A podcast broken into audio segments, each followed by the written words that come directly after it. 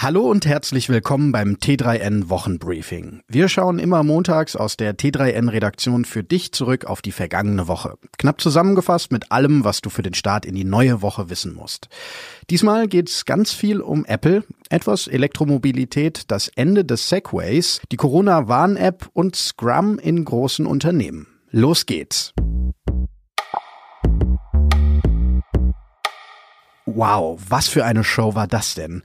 Apple hat die mit Abstand wichtigste Entwicklerkonferenz WWDC seit Jahren abgehalten. Zwar ohne Publikum, weil, klar, Corona.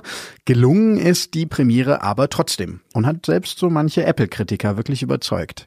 Hier jetzt für dich die wichtigsten Neuerungen im Überblick. Bezüglich der Macs hat Apple eine richtige Bombe verkündet, nämlich das Ende der Partnerschaft mit Intel.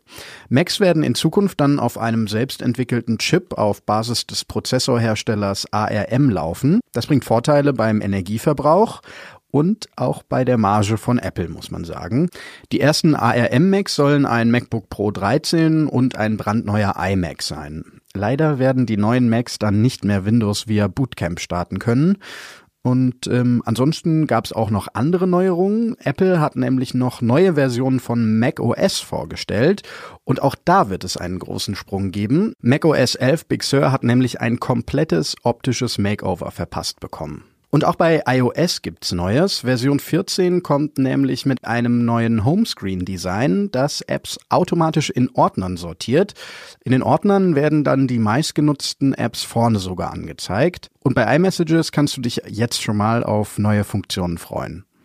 Wer da jetzt richtig tief einsteigen will und sich dafür interessiert, wie die T3N-Redaktion die vorgestellten Neuerungen einschätzt, dem empfehle ich wärmstens unsere aktuelle Podcast-Folge dazu. Einfach mal reinhören, hier im gleichen Podcast-Feed. Im Rahmen des Corona-Konjunkturpakets hat der Koalitionsausschuss ja beschlossen, die Kaufprämie für Elektroautos zu erhöhen. Mit bis zu 9000 Euro fördern Staat und Hersteller den Kauf voll elektrischer Fahrzeuge. Und wer sich da jetzt denkt, hm, das klingt ziemlich interessant, aber wie läuft das im Detail ab? Der schaut vielleicht einfach mal auf t3n.de. Da gibt's nämlich übersichtlich zusammengefasst, was es bei der Kaufprämie zu beachten gilt. In Berlin, Hamburg oder auch in Köln, da tauchen sie eigentlich immer nur im Rudel auf. Genau, Segways, auf denen Touristen durch die Stadt gleiten. Mehr oder weniger elegant, auf jeden Fall aber futuristisch hat das ausgesehen.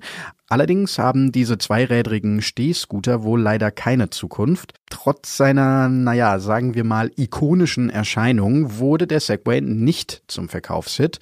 Mitte Juli wird deshalb die Produktion eingestellt. Einige wird das sicherlich ziemlich freuen, die Mitarbeiterinnen und Mitarbeiter vermutlich weniger. Und zu den Gründen für das Aus hat die Präsidentin des Segway-Unternehmens auch eine klare Vorstellung. Dem Tech-Magazin Fast Company hat sie nämlich gesagt, Zitat, ein Grund, ich hasse es zu sagen, ist die Qualität, also wie langlebig die Segways sind.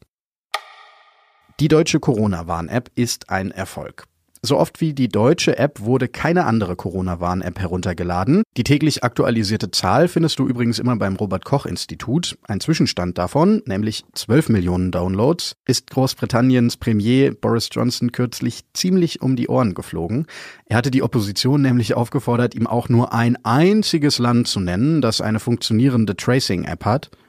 Nun ja, Deutschland vielleicht. Das wurde ihm jedenfalls dann erwidert.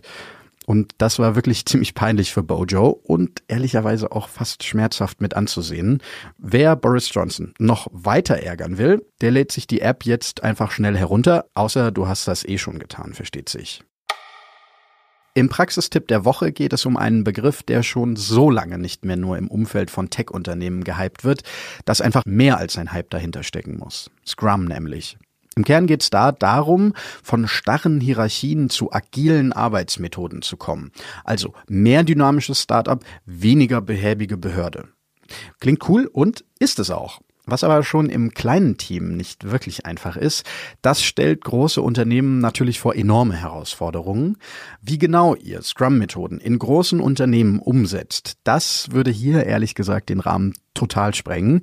Deshalb mein Tipp, schaut auch da mal auf t3n.de. Da gibt's eine Einführung in aktuelle Konzepte wie Flight Levels, Nexus und Scrum at Scale.